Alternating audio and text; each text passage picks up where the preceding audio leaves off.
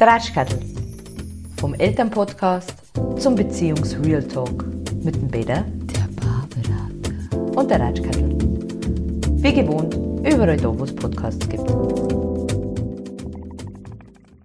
So, alles neu macht der Mai und wir nehmen heute eine neue Folge von unserem Podcast auf.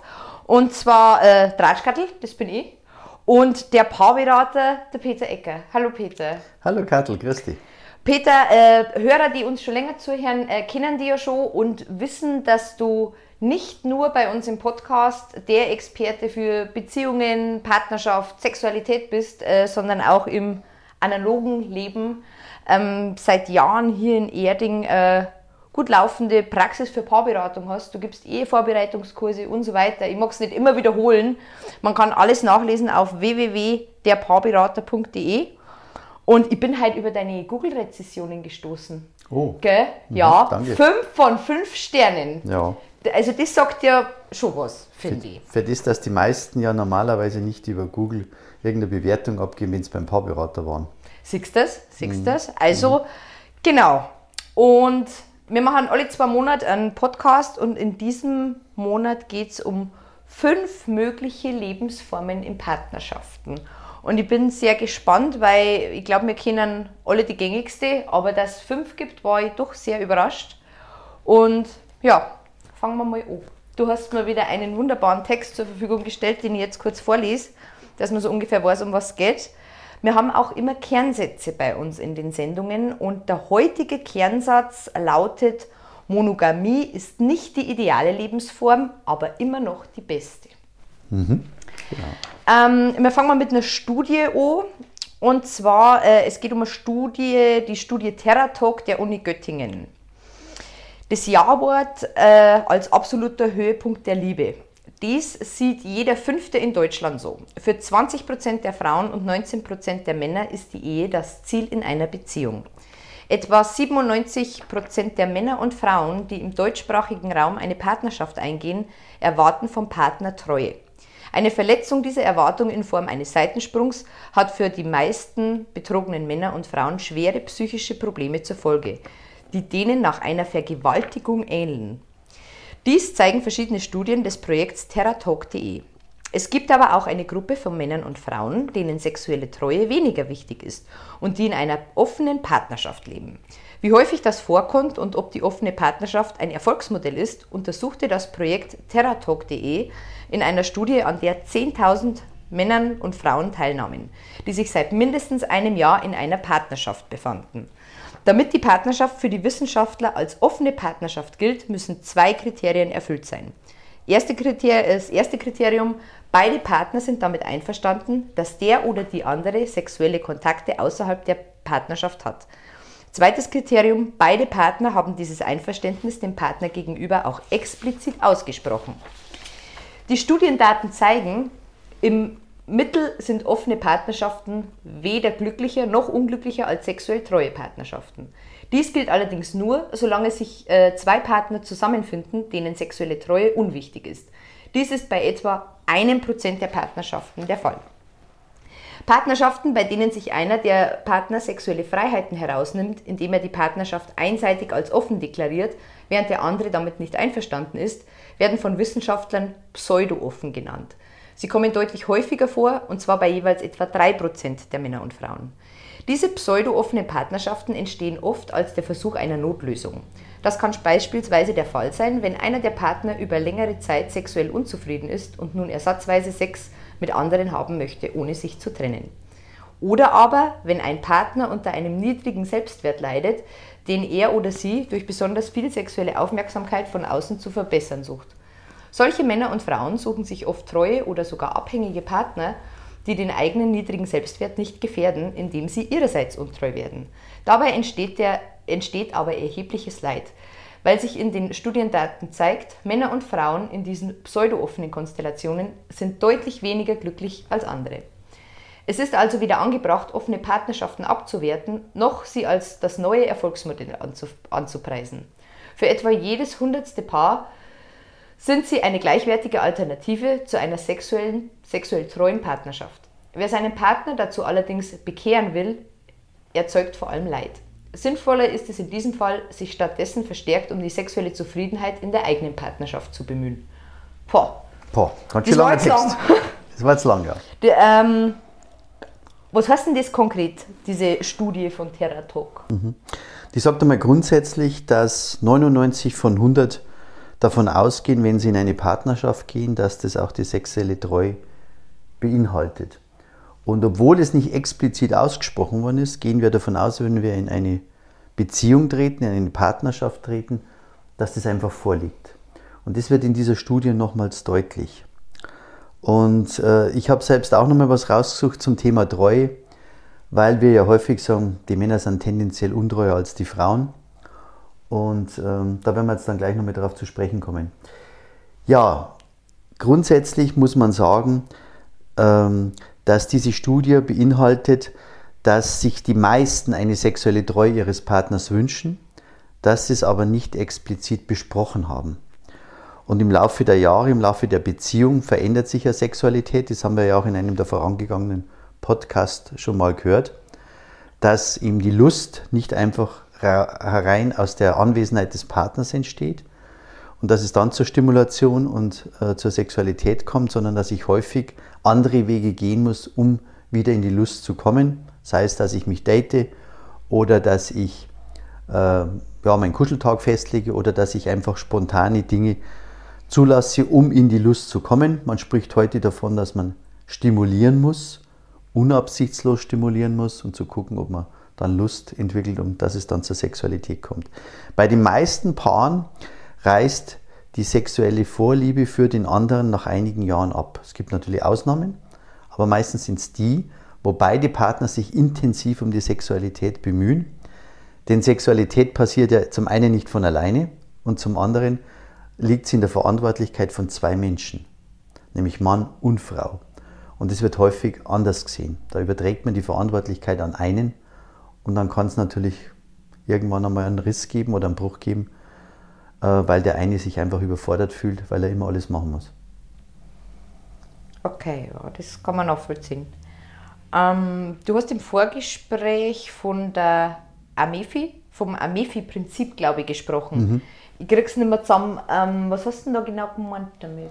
Also Amefi bezeichnet einfach die, die, klassisches, die klassische Lebensweise von Paaren. Die leben nach dem Amefi-Prinzip, das heißt alles mit einem für immer. Alles mit einem für immer. Und das ist natürlich ein Wunschdenken, aber ein sehr nachvollziehbares Wunschdenken, wenn man sich ineinander verliebt, wenn man dann ein klares Ja zur Liebe sagt, dass man alles mit ihm zusammen machen möchte. Man stellt dann fest, alles kann man gar nicht mit ihm machen, weil vielleicht die Fahrradtour für den einen zu langweilig wird, wenn der andere schon nach 15 Kilometern sagt, dass ihm der, der Po weh tut. Oder weil wir auch feststellen, dass wir manche Dinge eben auch mit anderen machen müssen. Also wenn ich gerne im Dialog bin und mein Partner ist eben jemand, der sich schwer tut, permanent zu sprechen, dann habe ich vielleicht die beste Freundin, mit der ich diese Gespräche führen kann. Nur eines, das wissen wir alle, Sexualität kann ich nicht outsourcen, zumindest nicht einseitig. Und äh, da wird aber nicht drüber gesprochen, sondern das wird einfach als gegeben hingenommen. Oftmals denkt man auch, ja, das ist doch normal nach so vielen Jahren. Ich würde das Wort normal in der Sexualität überhaupt nicht verwenden. Also das Wort kommt bei mir hier in der Praxis überhaupt nicht vor, weil was ist schon normal? Das ist eine Fiktion, was normal ist in der Sexualität. Und wichtig ist es, im Dialog zu bleiben, um sich einfach mal darüber im Klaren zu sein, wollen wir so leben? Ist es gut für uns? Kümmern wir uns um unseren Dialog, um unsere Kommunikation und kümmern wir uns auch um unsere Zärtlichkeit. Ich habe es ja schon mal in einem anderen Podcast gesagt, Sex ist ja nicht Sexualität. Die fängt ja schon viel, viel früher an, wie ich miteinander umgehe, meine wertschätzenden Worte, die Umarmung, wie ich mich begrüße oder verabschiede, wie ich abends gemeinsam ins Bett gehe oder auch nicht. Das alles hängt im weitesten Sinne schon mit Sexualität zusammen. Und wenn ich alles dafür tue, dass keine Sexualität da ist, dass, dass die gar keinen Platz hat, weil ich Kinder ins Bett hole oder die Kinder nicht aus dem Bett schmeiße, wenn es irgendwann an der Zeit ist, dass sie ihr eigenes Zimmer beziehen, ja, dann muss ich mich doch nicht wundern, dass einer von beiden irgendwann den Notausgang wählt. Und dann gehen die Probleme erst richtig los. Das haben wir bei der Treue. Kannst du nun mehr über das Thema Treue sagen? Weil ich glaube, bei dem Thema ist das ganz entscheidend. Ja. Ja, wir sind ja in dieser Lebensform 1, Monogamie. Und das hat ja ganz, ganz stark auch etwas mit der Treue zu tun. Und es gibt das Studium der vergleichenden Psychologie. Äh, ich möchte da hier den Vitus Dröscher äh, skizzieren. Der sagt, dass man, dass man in der Regel hat man bei Tieren Folgendes festgestellt. Wenn eins von beiden, Männchen oder Weibchen, aggressiver ist als das andere, organisiert sich die Gattung in einem Harem. Bei Löwen zum Beispiel, wo das Männchen aggressiver ist als das Weibchen, paart sich jeder Löwe mit mehreren Weibchen, die ihm gehören. Bei den Spinnen hingegen ist es umgekehrt, wo das Weibchen aggressiv die Männchen einfach wo das richtig, wo das Weibchen aggressiver ist, geschieht das Umgekehrte. Jedes Weibchen hat mehrere Männchen zur Verfügung. Ist aber keins der beiden Individuen einer Gattung tendenziell aggressiv, dann organisiert man sich in Gemeinschaften. Alle Männchen gehen sexuelle Verbindungen mit allen Weibchen ein. Und die Nachkommen bleiben in der Herde. Das kennt man so ein bisschen vom Kommunenleben, da findet sowas statt.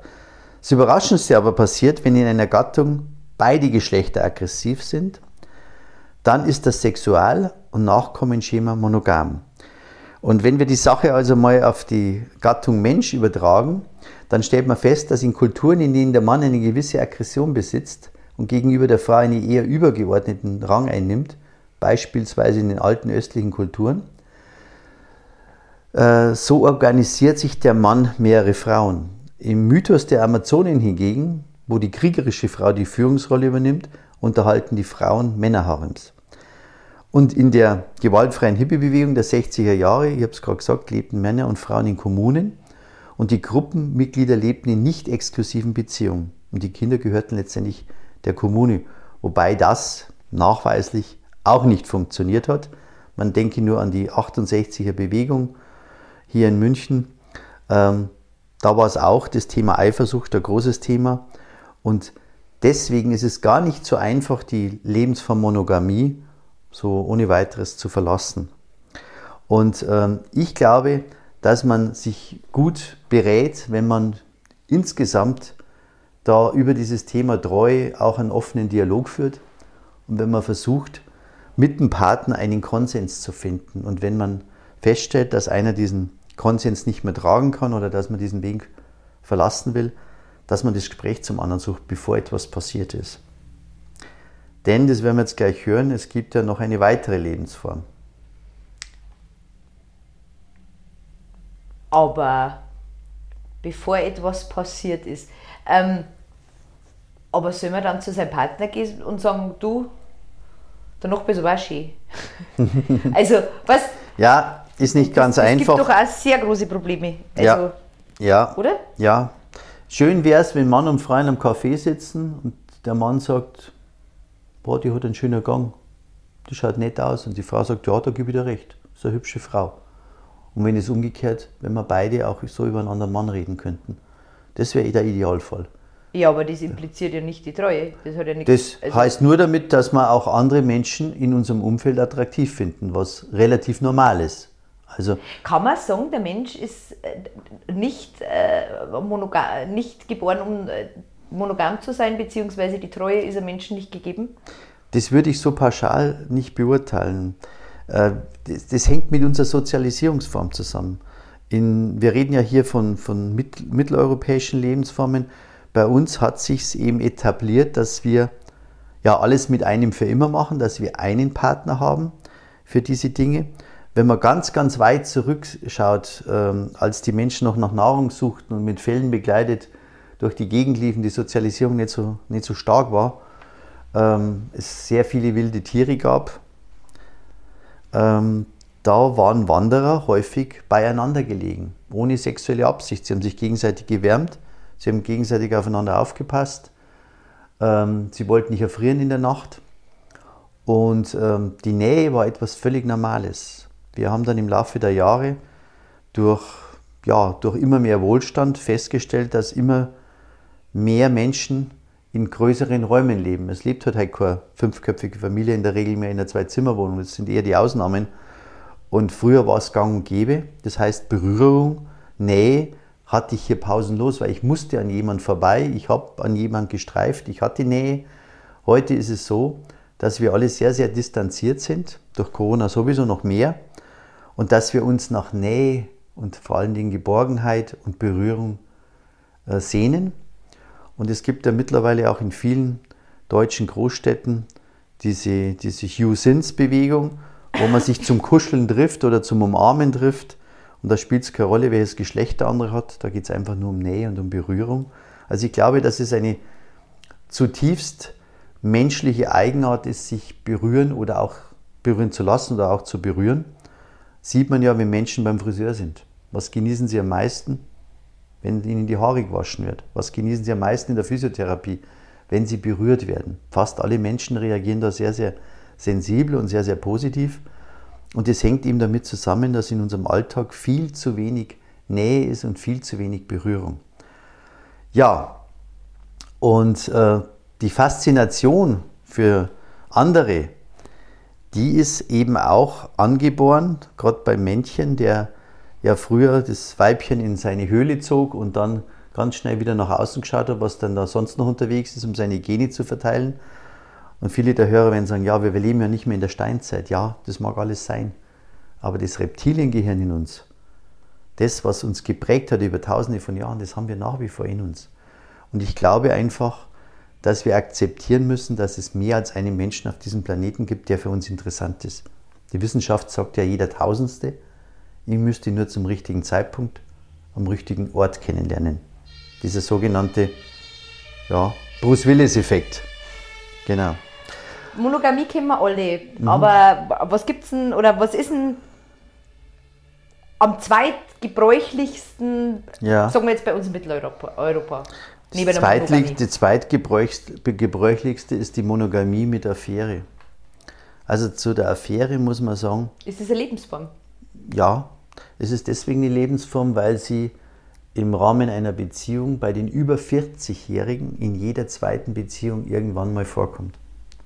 Das sind erschütternde Zahlen und ähm, das muss nicht immer das Ende der Beziehung sein, nur jeder Zweite geht irgendwann in seiner Beziehung fremd.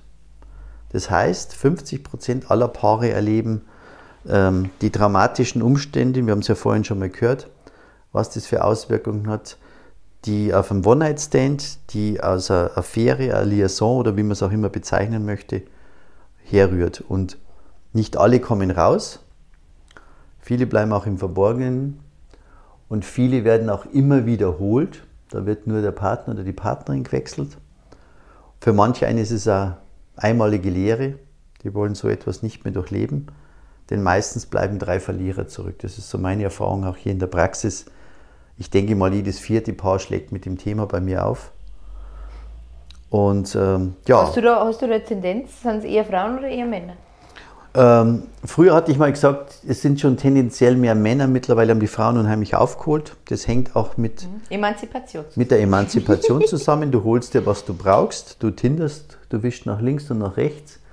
Und du bist ja heute keine Bitch mehr, wenn du viele Männer vor deiner Ehe hattest, sondern du darfst es ja, du darfst es ausleben, du darfst es auch einfordern. Und daraus resultiert natürlich auch, dass Frauen genauso häufig fremdgehen wie Männer. Ähm, mit dem Unterschied, dass Frauen eben ein Stück weit konsequenter sind. Also, Was heißt das? Das heißt einfach, dass von zehn fremdgehenden Männern sich nur einer trennt. Ja, muss man einfach so deutlich sagen.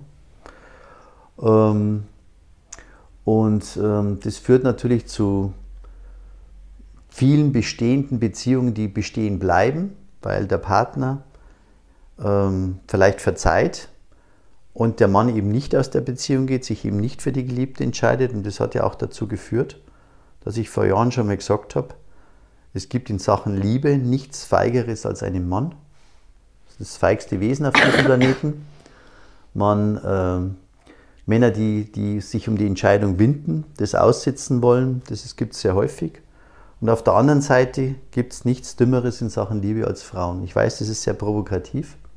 Aber das stimmt. Ich kenne genügend Geschichten, wo Frauen Affären mit verheirateten Männern führen, teilweise 5, 10, 15 Jahre lang. Immer in der Hoffnung, der wird sich schon irgendwann mal trennen. Die meisten Männer tun es nicht.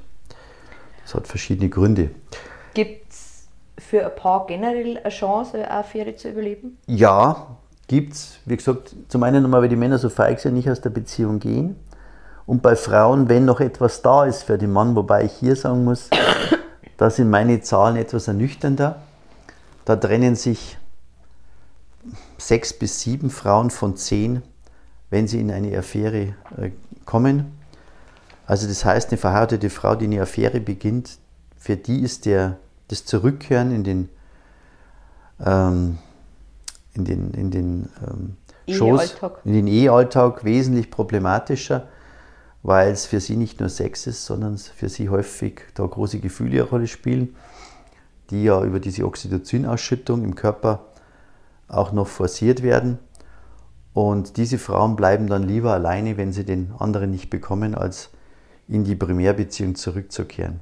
Das heißt, tendenziell fremdgehende Frauen hier bei mir in der Praxis ist die Wahrscheinlichkeit, es wieder hinzukriegen, doch geringer, als wenn der Mann fremd geht. Das ist so eine, so eine Erfahrung, die ich jetzt in den letzten Jahren machen durfte.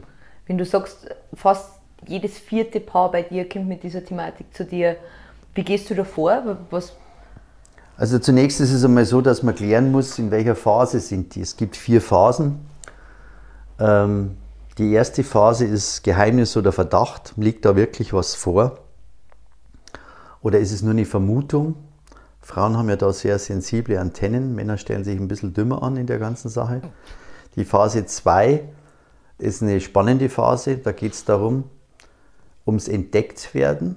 Also entdeckt mein Partner meinen Seitensprung ums Bekanntwerden, trägt meinem Partner irgendjemand diese Situation zu. Oder ums Offenlegen, sagt mein Partner mir, du, ich habe Scheiß gebaut, da müssen wir mal reden. Die dritte Stufe ist die Stufe der Entscheidung. Viele, die zu mir kommen, glauben, sie sind in der dritten Stufe, weil die Entscheidung schon gefallen ist, nämlich für die Primärbeziehung, für die Partnerschaft. Ähm, ich stelle jedoch häufig fest, sie sind, hängen noch in der Stufe 2. Die Entscheidung ist nur nach außen hin gefallen worden, weil ihm ein Termindruck gesetzt wurde oder ein Datum gesetzt wurde, aber in Wirklichkeit hat sich der andere noch nicht entschieden.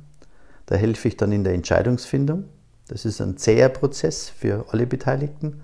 Der tut auch weh, aber der ist absolut notwendig, um dann neu zu starten. In dieser Zeit, wo es keine Entscheidung gibt oder eine fragwürdige Entscheidung gibt, da vereinbaren wir ein Übergangsritual, mit dem Paar. Das heißt, wie verhält sich das Paar mit, im Zusammenhang mit der Affäre? Was kann der eine dem anderen zugestehen, was nicht? Ja, und dann gibt es in Punkt 4 noch als letztes, das ist nach der Affäre. Das, da braucht man ein neues Ritual. ja, aber gibt es wirklich so viele Ehepartner, betrogene Ehepartner, die sagen, ja, probieren wir es nochmal. Ja. Also, also das ist doch, normalerweise heißt es doch, du, äh, Affäre, mm -mm. Also ist ganz einfach. Vielen Dank, nein. Kattel, wenn's dir, wenn du heute sagst, was magst du, was magst du, wenn der Partner fremd geht? Ja, da trenne ich mich sofort. Das hörst du von 98 bis 99 Prozent, weil es normal ist. Weil wenn wir das nicht sagen würden, würden wir ja dem Partner einen Freibrief geben. Also sagen wir generell, wenn mein Partner fremd geht, dann ist der bei mir unten durch, dann ist das Thema raus. Dann brauchen wir gar nicht drüber reden. Ja, wenn sich die alle trennen würden, hätte man wahrscheinlich eine Scheidungsrate, die war viermal so hoch oder dreimal so hoch. Tatsache ist, dass sich von den Betrogenen nicht mal die Hälfte trennt. Nicht mal die Hälfte trennt sich von denen, die betrogen sind. Und wenn dann eine, schlaue Freundin sagt, also wenn er das mit mir machen würde, ich würde mich trennen, dann mag das zwar gut gemeinter Rat sein, aber sie ist nicht in dieser Situation. Und nach meiner Erfahrung trennen sich nicht mal die Hälfte davon, weil jeder mittlerweile weiß, dass sowas passieren kann, nicht passieren sollte. Und dass man selber vielleicht auch einmal in so eine Situation geraten kann und vielleicht auch ganz dankbar ist, wenn der Partner das nicht tut. Ich habe hier Menschen erlebt, wo ich gesagt hätte, das könnte ich mir nie vorstellen bei dem, dass der fremd geht. Wenn ich aber dann die Geschichte gehört habe, wie der da reingerutscht ist, und das ist ja eigentlich, läuft es ja immer nach demselben Schema ab, dann kann ich nachvollziehen, dass man niemals nie sagen dürfte bei der Thematik. Naja, einem geht schlecht in der Beziehung, also meinem Partner geht schlecht in der Beziehung, der lernt jemanden kennen, dem geht es auch schlecht. Das könnte Arbeitskollege sein. Beide erzählen sich, wie schlecht es ihnen geht und durch dieses Schlechtgehen empfindet man Nähe. Das ist der klassische Kurschatten zum Beispiel. Der eine, ja. der eine Hüfte, der andere Knie. Und zu Hause können sie es nicht mehr hören, dass das Ganze so schmerzt. Jetzt gehst du auf die Reha und da ist auf einmal jemand, der versteht deine Schmerzen. Der nimmt dich wahr, der hört dir zu. Das zweite große Thema ist, mir geht schlecht und ich habe jemanden, ich lerne jemanden kennen, auch typisches Thema Arbeitsplatz oder Sportverein oder Freundeskreis, der versteht mich. Also Mutter Teresa, also sozialer Gedanke, die muss ich retten, die muss ich helfen, die muss ich aus der Beziehung ziehen, die muss ich unterstützen. Auch da entsteht viel zu viel Nähe. Und es gibt auch noch Menschen, die sagen, wenn es dem schlecht geht und mir geht es gut, ähm, da merke ich, da ist die Kirsche reif, den kann ich einfach abfangen. Und das ist sowohl bei Männern als auch bei Frauen relativ gut vertreten. Da geht es jetzt nicht um Mutter Teresa, sondern da ist es einfach das Gefühl, der ist fällig, den kriege ich und dann greift man zu. Und es gibt eine Sache, wo es keine Affäre gibt. Wenn es meinem Partner gut geht und der jemanden kennenlernt, dem es auch gut geht. Und deswegen müssten wir alle ein ureigenstes Interesse haben, wenn wir die Partnerschaft fortführen wollen, dass sich unser Partner in der Partnerschaft wohlfühlt. Das ist natürlich leichter gesagt als getan. Nur, ich muss einfach damit rechnen, wenn mein Partner über längere Dauer unzufrieden ist und dann vielleicht noch Schicksalsschläge kommen, was weiß ich. Ja, aber ich bin doch nicht verantwortlich für das Glück meines Partners. Nein, nein, um Gottes Willen, also, nicht, nicht falsch verstehen. Nur, wenn dann noch Schläge kommen, Arbeitslosigkeit, schwere Erkrankung, eventuell Tod eines geliebten Menschen, Angehörigen, wenn die Eltern wegsterben, dann sind so Menschen tendenziell gefährdeter, um in eine Affäre zu rutschen. Und ganz ehrlich, meine Erfahrung ist, 90 Prozent wollen gar keine Affäre. Die rutschen da rein. Und es läuft immer nach demselben Schema ab, aber das würde jetzt die Sendung sprengen, was da genau passiert. Es entsteht einfach viel zu viel Nähe zu einem Dritten, viel zu viel Austausch mit einem Dritten. Ja, und dieser Austausch wird dann intensiviert, indem er sich trifft und dann gehen die meisten halt irgendwann dann doch in die Kiste, weil es Fremdgehen ohne Sex kaum gibt. Kaum. Ich sage, das nicht unmöglich, aber es ist sehr, sehr selten. Manchmal hat man das Glück, dass man nur einen Streifschuss kriegt als Paar, dass die füreinander schwärmen, ihre sexuellen Fantasien sich zuschicken. Aber manchmal kommt es dann eben zum Akt und dann ist es auch entscheidend hier bei mir in der Beratung, wie oft man sich mit demjenigen getroffen hat. Einmal, zweimal, ein Versehen nach einem Betriebsausflug, nach dem Oktoberfest, auf einer Weihnachtsfeier oder habe ich bereits seit eineinhalb Jahren ein intensives Verhältnis, wo ich regelmäßig miteinander Verkehr habe. Dann hänge ich natürlich in dieser Problematik viel, viel tiefer drin. Und dann ist es auch ein bisschen schwerer, da rauszukommen. Nicht unmöglich, aber schwerer. Ha, jetzt sind wir aber sauber abgedriftet.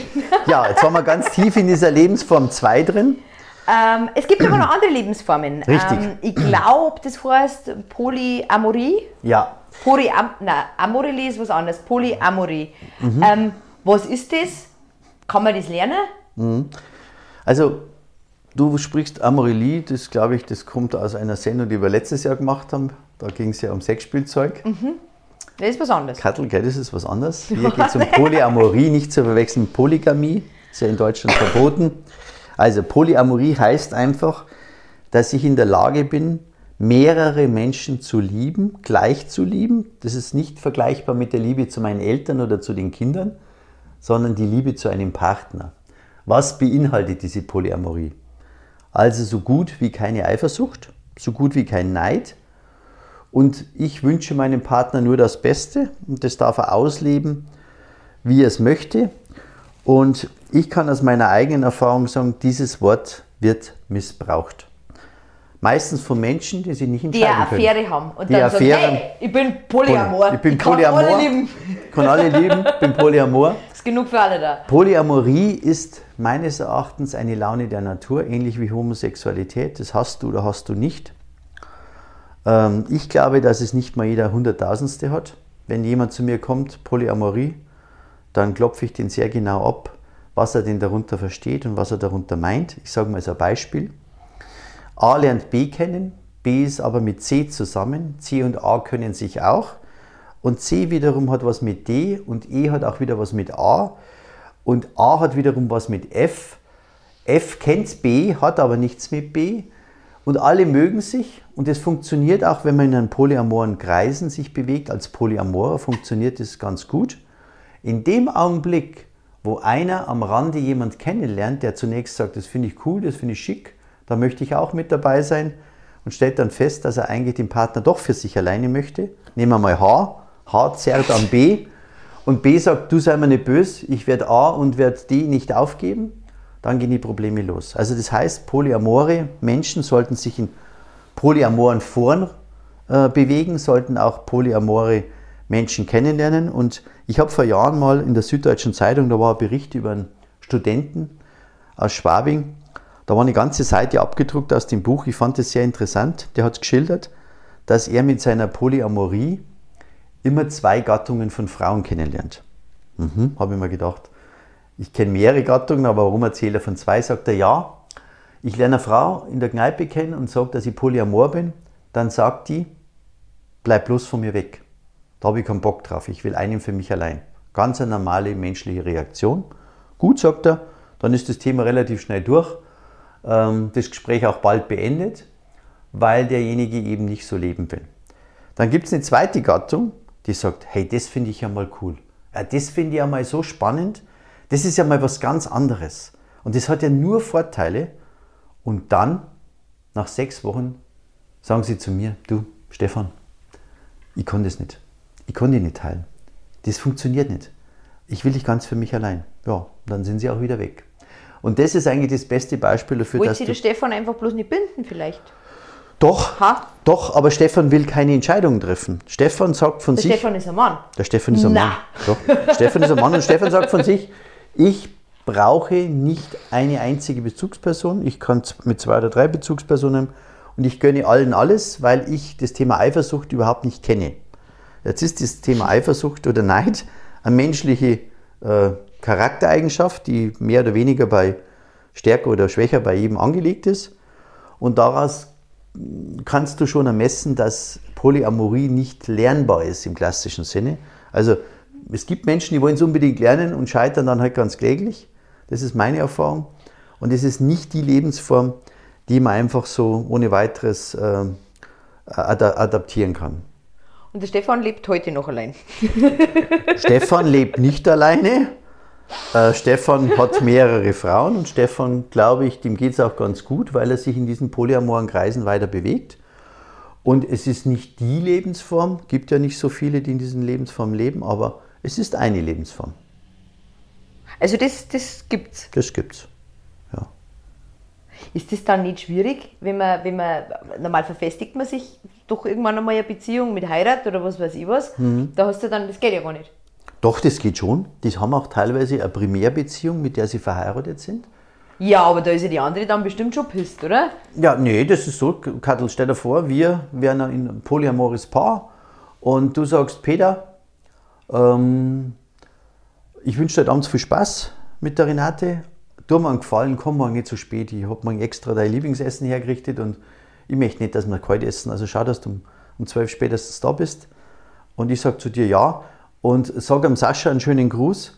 Äh, vielleicht können wir nächstes Mal einmal wieder Squash spielen und hab viel Spaß heute Nacht und äh, ich hoffe, es geht dir auch gut.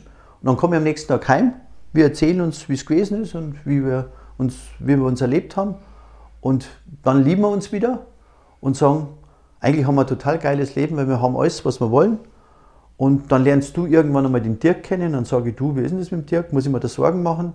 Nee, nee, wie gesagt, ich bin mit dir in einer Primärbeziehung und sind ja verheiratet, haben ein Kind. Äh, aber der Dirk ist mir wichtig. Ja, sage ich, bring doch den Dirk einmal mit. Und der Dirk kommt und bringt die Susi mit. Und die Susi und du, ihr versteht euch auch. Dann haben wir vielleicht einmal auch einen Dreier. Kann sein, muss nicht sein. Und das sind polyamore Kreise. Jetzt nur mal. Das klingt aber schon sehr romantisch, gell? Ja, also das, ja wie gesagt, bei manchen, bei manchen funktioniert es ganz gut, aber ich sage, das kannst du nicht lernen, das muss dir gegeben sein. Und viele behaupten ihm, sie sind polyamor und in Wirklichkeit wollen sie ganz etwas anderes, nämlich die Lebensform 4. Offene Beziehung. Offene Beziehung. Wo, okay, was ist das dann? Das entscheidet sich definitiv vom Polyamor, weil bei Polyamor sind ja alle beieinander. Genau. Und bei einer oft. Ja, Polyamor sind, sind tendenziell mehr im Boot, aber da geht es um Liebe. Bei der offenen Beziehung geht es jetzt nur zweitrangig um Liebe. Da geht es um Sex. Da geht es in erster Linie um Sex und da geht es um eine Parallelbeziehung, die ich führe. Und nach meiner Erfahrung sind offene Beziehungen meistens halboffene. Also der Klassiker ist, einer hat eine Affäre, kann sich von der Affäre nicht lösen, der Partner hat Angst, ihn zu verlieren, also öffnet man die Beziehung auf einer Seite, man spricht dann von einer offenen Beziehung. Ist natürlich keine. Ist das? Ja, ja, ganz häufig sogar. Und dann führt man eine halboffene Beziehung und ja, nach ein paar Monaten stellt man fest, das ist nicht prickelnd, das ist nicht schön, das ist verletzend. Und dann gehen die Probleme an und dann schlagen sie auf bei mir. Halboffene Beziehungen sind es meistens dann, wenn sie eben aus einer Affäre rausstehen oder wenn jemand ein stärkeres sexuelles Verlangen hat wie der Partner. Dann versucht man es freizugeben, dann geht einer mit anderen ins Bett und der andere nützt es gar nicht aus, obwohl er auch in der offenen Beziehung ja was machen könnte. Also das ist schon mal eine ungute Sache, weil das, das, das Schiff kippt einfach auf eine Seite. Dann gibt es eine zweite Sache. Wenn beide eine offene Beziehung leben wollen, dann werden sie ja nicht den gleichen Partner haben, sage ich, sondern unterschiedliche Partner. Das heißt, der eine hat seit sieben Jahren einen festen zweiten Partner in dieser offenen Beziehung und der andere, der hat immer wieder wechselnde Partner und ihm geht es einmal schlecht, der hat einmal Liebeskummer und da muss Verständnis haben, dass dem schlecht geht. Also ich kenne ein paar offene Beziehungen, ich hatte auch welche äh, in den letzten Jahren hier.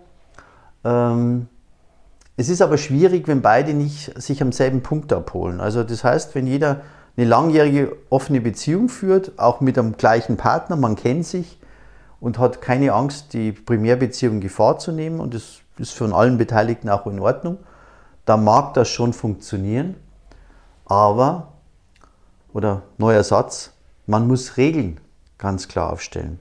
Also das Zusammenleben in einer offenen Beziehung ist nicht einfacher als in der Monogamie. Das stellt man sich so einfach vor.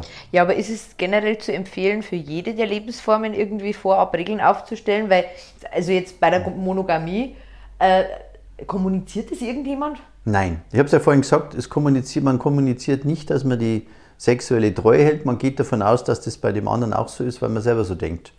Also wenn du denkst, du denkst, dann denkst du nur, du denkst. Wir erinnern uns, Juliane Werding, Kommunikation ähm, ist es eben so, dass wir einfach davon ausgehen, dass der andere das auch so sieht. Und ich bin der Meinung, man sollte zu Beginn der Beziehung, wenn man es schafft, so ein offenes Gespräch zu führen, festlegen, wie wollen wir denn leben. Dann wäre es eine ehrliche, offene, klare Vereinbarung. Und wenn beide sagen, nee, wir wollen sexuell monogam leben, dann ist das in Ordnung, um Gottes Willen. Das entscheidet ja jeder, jeder für sich selbst und dann als Paar. Aber wenn ich sage, ich möchte offen leben, weil aus irgendeinem Grund ähm, ich fremde Haut brauche, fremde Haut spüren möchte oder wie ich diese Woche einen, einen, einen jungen Mann hatte, ähm, der mit einer zehn Jahre älteren Frau zusammen ist und der sagt, er braucht alle drei bis sechs Monate Frischfleisch, wo wahrscheinlich 99 Prozent der Frauen sagen würden dann, ja, gehen zum Teufel, was nachvollziehbar ist. Aber die Frau liebt den aber sie nimmt sich natürlich die gleichen Rechte raus und daraus ergeben sich Probleme, weil er würde eigentlich ganz gerne alleine auf die Pirsch gehen und sie sollte eigentlich ähm, unversehrt zu Hause bleiben, sage ich mal vorsichtig. Und das, ja, und Unterhosen waschen wahrscheinlich. Genau, und, sie, und mhm, sie willigt ja. da aber nicht ein, was ich nachvollziehen kann. Dann muss man eine klare Vereinbarung treffen. Und ich was tut man da? Ja, man, man schließt einen Vertrag, der zwar rechtlich nicht gültig ist, aber das ist wie, wie eine Absprache vielleicht bei einem Paar hier, so ein bisschen äh, aus dem Nähkästchen plaudern. Ich nenne ja keine Namen und Orte. Es war ein Paar, die waren sieben Jahre oder acht Jahre jetzt zusammen, haben sich jetzt über den Jahreswechsel getrennt. Ähm, beide aus einer Ehe gekommen, beide haben beschlossen, nicht mehr monogam leben zu wollen, sind ein Liebespaar oder waren ein Liebespaar und haben aber gesagt, die sexuelle Treue wollen wir nicht halten. Aber jetzt brauchen wir ein paar Vereinbarungen. Wir wollen keine Parallelbeziehung aufbauen. Was heißt das? Also Sex mit einem anderen nur zweimal im Jahr. Wie nur zweimal im Jahr? Ja, zweimal mit dem gleichen. Ja, okay, wieso nur mit zweimal mit dem gleichen? Ja, ganz einfach. Weil Sexualität Nähe erzeugt und ich möchte nicht in einer Parallelbeziehung leben.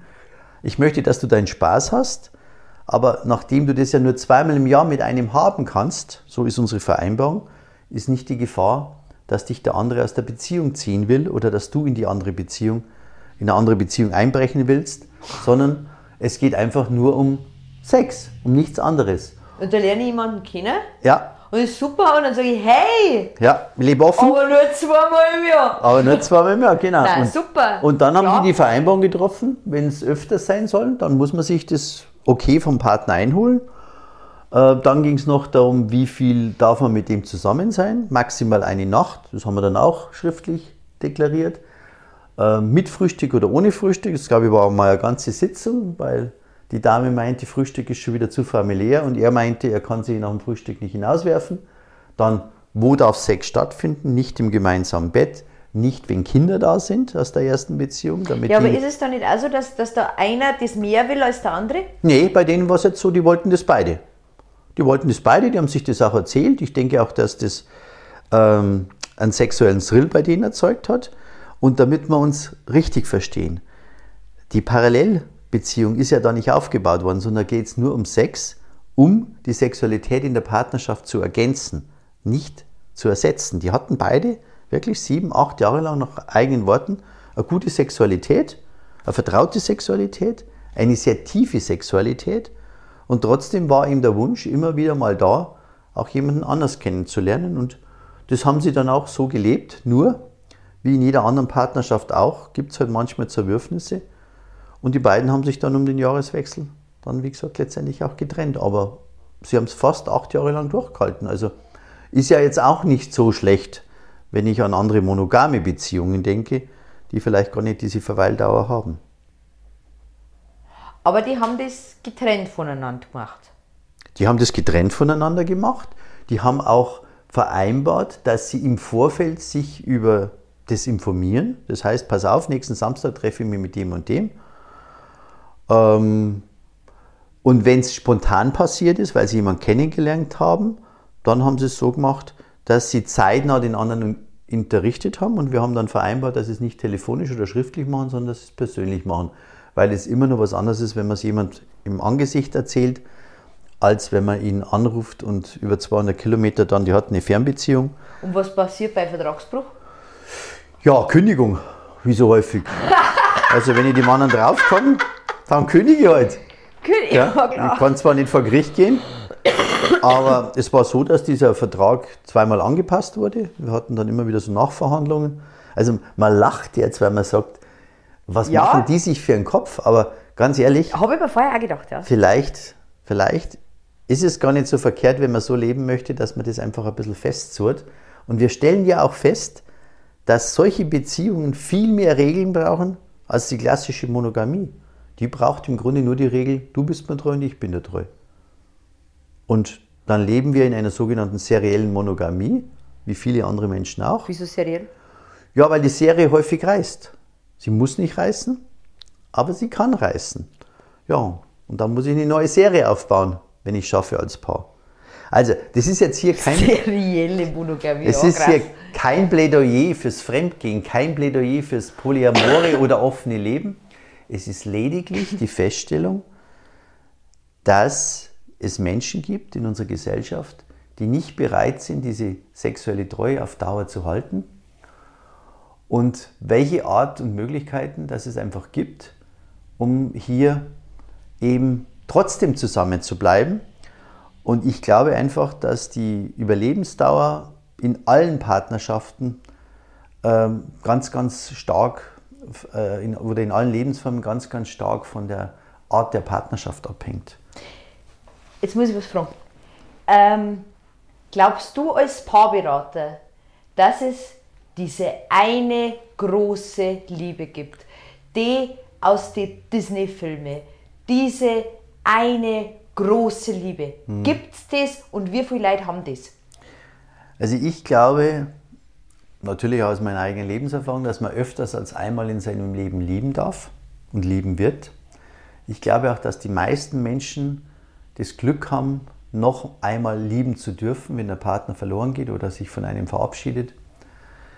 Ähm, Ich glaube auch, dass es nicht nur einen Partner auf, dem, auf dieser Welt gibt. Ich glaube auch, dass die Romantik, und die sprichst du jetzt hier an, ähm, dass das ein, ein menschengemachtes äh, Ideal ist, dass es für manche total zutrifft, für andere überhaupt nicht.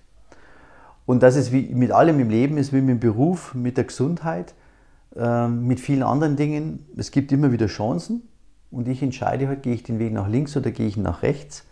Und ich glaube schon, dass es eine Liebe gibt, die sich vielleicht in der Jugend mal gezeigt hat, wo ich jemand wiederfinde, wo wir in der Jugend nicht zusammengeblieben sind und dann stelle ich nach 20 Jahren fest, da ist ja immer noch was da, da ist ja Tiefe da, sowas gibt's.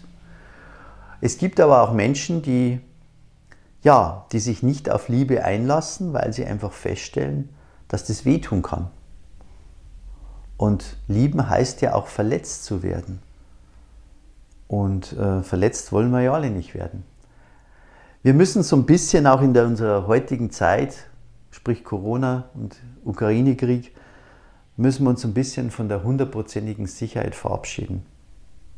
Das Einzige, was sicher ist, dass nichts auf diesem Planeten so bleiben wird und dass alles irgendwann auch einmal vergeht und dazu gehören wir auch dazu und dass wir hier die Aufgabe haben, denke ich, uns das Leben so schön wie möglich zu machen, aber nicht auf Kosten anderer.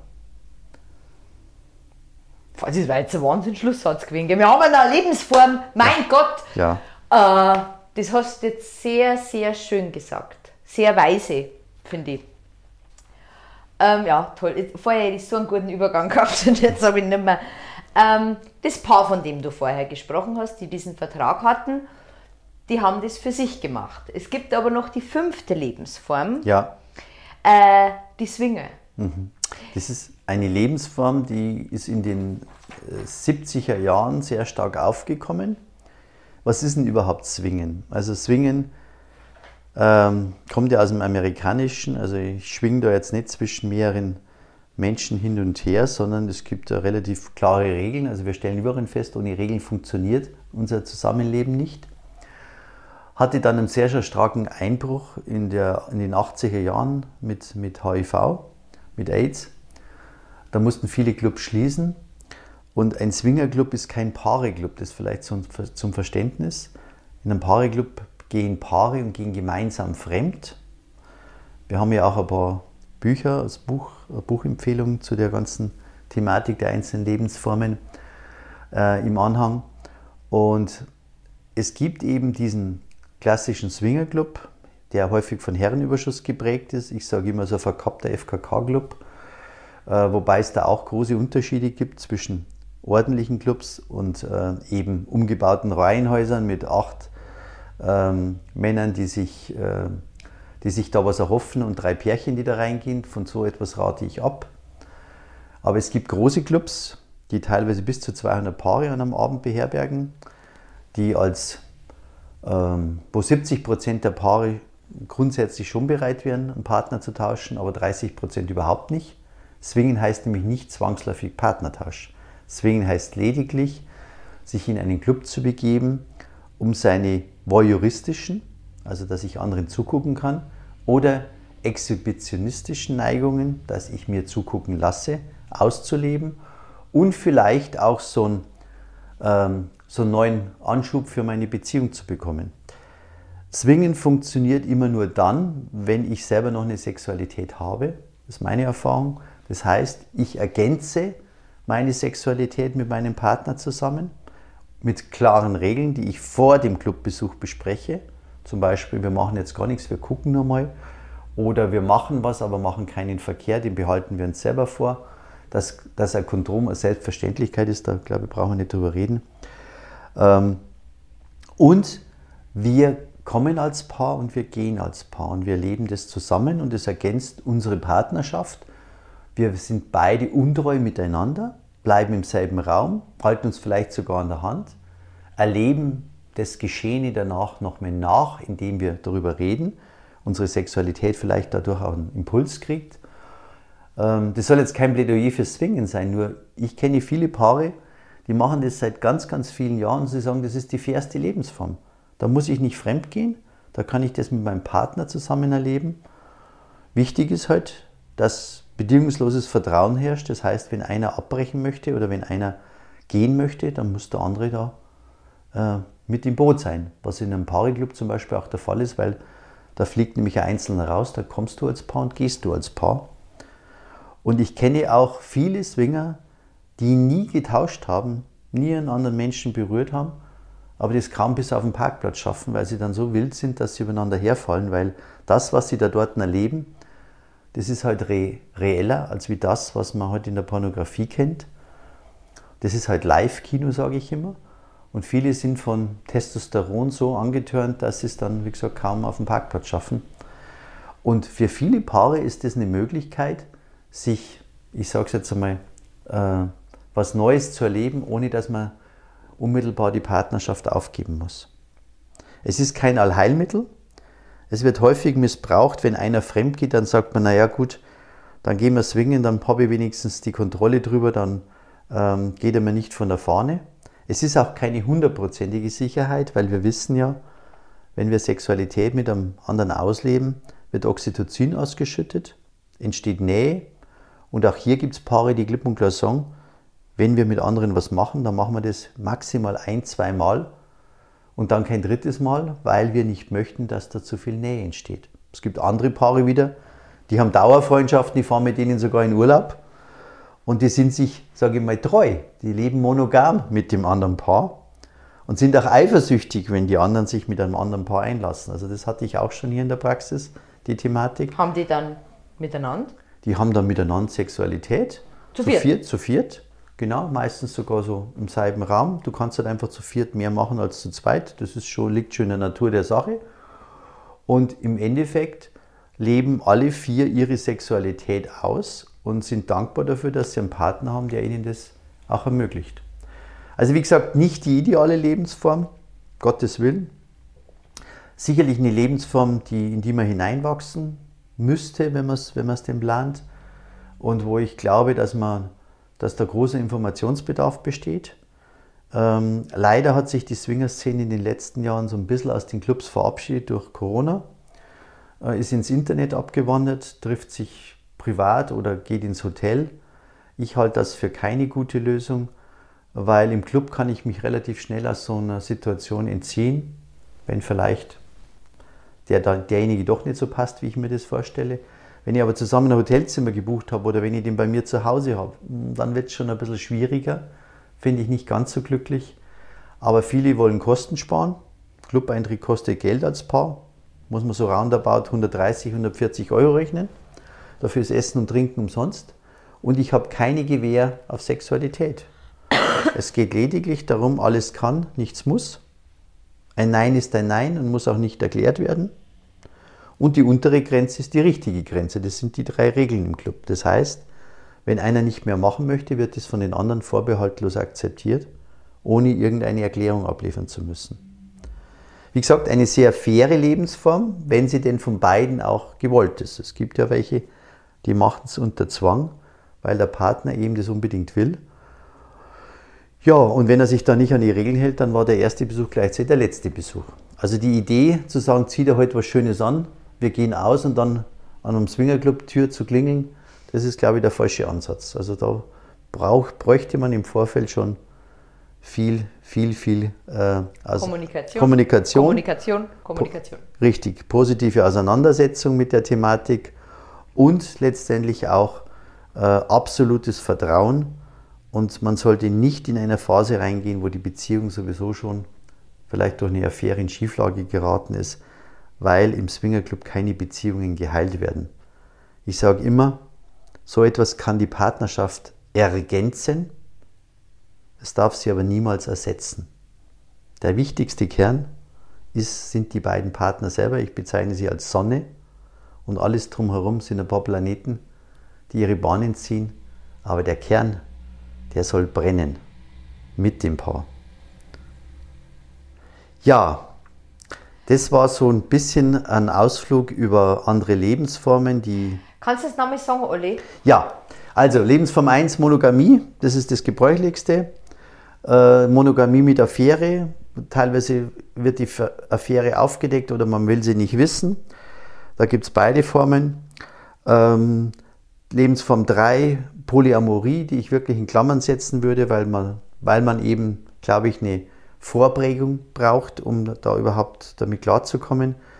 Lebensform 4, eine offene Beziehung. Aufpassen, dass es keine halboffene Beziehung ist und sie braucht klare Regeln. Lebensform 5, der gemeinsame Seitensprung. Das heißt Zwingen, Paare-Club gehen zum Beispiel. Äh, da brauche ich auch eine Vereinbarung, eine klare Absprache und ein absolutes Commitment, dass wir neugierig darauf sind, dass wir uns langsam hineintasten. Ja, und dass wir einfach unseren Horizont erweitern. Dann ist dagegen im Grunde nichts zu sagen. Ich möchte jetzt zum Schluss noch mit zu unserem Kernsatz kommen. Das sind ja immer ganz wichtige Sätze. Ähm, Monogamie ist nicht die ideale Lebensform, aber immer noch die beste. Ja, aus einem ganz einfachen Grund, wenn ich monogam lebe, dann habe ich im Grunde alles mit einem für immer. Ich habe die Absprache, sexuell treu zu bleiben. Mehr brauche ich eigentlich nicht. Die anderen Lebensformen, Monogamie mit Affäre, würde ich sagen, ist sehr, sehr belastend für alle Beteiligten. Ich habe es vorhin schon mal angesprochen, ist wie eine schwere Erkrankung. Da muss zuerst einmal durchgehen. Lebensform 3, Polyamorie. Ja, passt nicht für jeden, wird missbraucht das Wort. Lebensform 4 braucht viele Absprachen, offene Beziehung. Lebensform 5, Swingen, braucht mindestens genauso viele Absprachen, an die man sich hundertprozentig halten muss. Und Monogamie an sich ist sicherlich nicht die ideale Lebensform für alle Menschen auf Dauer, aber sie ist langfristig sehen immer noch die beste und trotzdem wird es Menschen geben, die diese Lebensform verlassen wollen. Und dazu soll auch dieser Podcast beitragen, dass man sich einfach mit der Thematik auseinandersetzt und dass man einfach klar bespricht, was man möchte und was man nicht möchte. Und ich denke, dass die meisten Paare es schaffen, wenn sie offen miteinander reden, dass sie die Lebensform finden, die für sie passt und dass sie sich auch mit dieser Lebensform weiterentwickeln. Und Paare, die sich weiterentwickeln, die Ziele haben, die Visionen haben, die werden letztendlich auch viel, viel länger glücklich sein als Paare, die dahin vegetieren, die einfach irgendwann mal Ja gesagt haben und dann nichts, aber wirklich nichts mehr für die Paarbeziehung getan haben und glauben, das, ist, das wird von alleine so bleiben oder es wird eher noch besser werden. Nein, da wäre die Partnerschaft das Einzige in unserem Leben, für das wir nichts tun müssen. Es wird von alleine besser werden. Und das haben wir ja hier schon in vielen Podcasts besprochen. Partnerschaft heißt einfach aktiv am Partner dran zu sein, etwas für die Beziehung zu tun, sich immer wieder zu committen, abzustimmen, auszusprechen und auch mal unangenehme Dinge aussprechen zu dürfen, Bedürfnisse, Wünsche, ohne gleich in eine Ecke gestellt zu werden. Und das schaffen leider, leider viele nicht, weil wir nie richtig gelernt haben, miteinander zu kommunizieren. Wir greifen uns an, anstatt dass wir uns zuhören, was den anderen bewegt und was er braucht und welche Bedürfnisse er hat. Hm. Puh. Ja. Wahnsinn, Wahnsinn. ähm, im nächsten Podcast im Juli mhm. geht es wieder mehr um das Thema Partnerschaft. Ähm, du hast dir das Thema Grundwerte ausgewählt. Mhm. Haben wir auch schon mal angeschnitten. Kannst du schon ein bisschen was anteasern? Ja, also im Grundwerte in Partnerschaften, es ist ja oft so, dass wir so verzweifeln, wenn wir ein paar Jahre mit dem Partner zusammen sind, dass der so anders ist und dass man sich die Frage stellt, passen wir denn überhaupt zusammen oder äh, dann gibt es tausende Tests, ob man überhaupt äh, in irgendeiner Art und Weise auf Dauer glücklich sein kann miteinander. Ich behaupte, und ich weiß auch hier aus vielen Gesprächen, wenn ich möglichst viele Grundwerte habe als Paar, dann darf ich in einigen Bereichen schon unterschiedlicher Natur sein. Also ich muss nicht komplett deckungsgleich sein, ich würde sogar bezeichnen oder sagen, dass eine gewisse Unterschiedlichkeit uns sogar hilft, uns weiterzuentwickeln. Als Person oder auch als Partner äh, oder in der Partnerschaft. Und diese Grundwerte, die wollen wir uns mal genauer angucken, was diese Grundwerte sind. Ich nenne jetzt mal einen stellvertretend hier. Das ist eine ähnliche spirituelle Ausrichtung zum Beispiel. Das erleichtert sicherlich das Zusammenleben. Spirituell kann eine christliche Einstellung sein, aber kann einfach auch sein, dass man sagt, nicht alles, ähm, was wir sehen, ist das alleinig äh, Richtige, sondern es gibt auch noch ein paar andere Dinge. Und desto mehr Übereinstimmung ich habe, Klassiker ist die Kindererziehung, desto leichter gelingt Partnerschaft. Und diese Grundwerte, die gucken wir uns im Detail an und werden dann auch gucken, wo Ungleichheiten durchaus sein dürfen, was ich auch machen kann, um mit diesen Ungleichheiten auch besser umzugehen. Da wird sicherlich auch das eine oder andere von einem vorangegangenen Podcast nochmal Erwähnung finden, wo wir ja schon darüber gesprochen haben, was bringt es denn, Machtkämpfe permanent in Partnerschaften zu führen. Das macht uns ja nicht unbedingt stärker, sondern macht uns eher, eher immer mehr als Gegner. Und das wird der Juli-Podcast sein. Und dann denke ich, das nächste Thema im September wird sich wieder sehr, sehr stark dem Thema Sexualität widmen. Wir sind gespannt. Peter, vielen, vielen Dank in diesen, in diesen Einblick in diese verschiedenen Lebensformen. Ja, vielen Dank. Kadel, ich danke dir auch fürs Zuhören, fürs Interviewen, für diesen Podcast. Ich glaube, wir haben wieder ähm, ein gutes Thema äh, in den Raum geworfen. Und jetzt liegt es an unseren Hörerinnen und Hörern, dass sie einfach ihren Weg gehen und das Beste daraus machen. Dankeschön. Amen.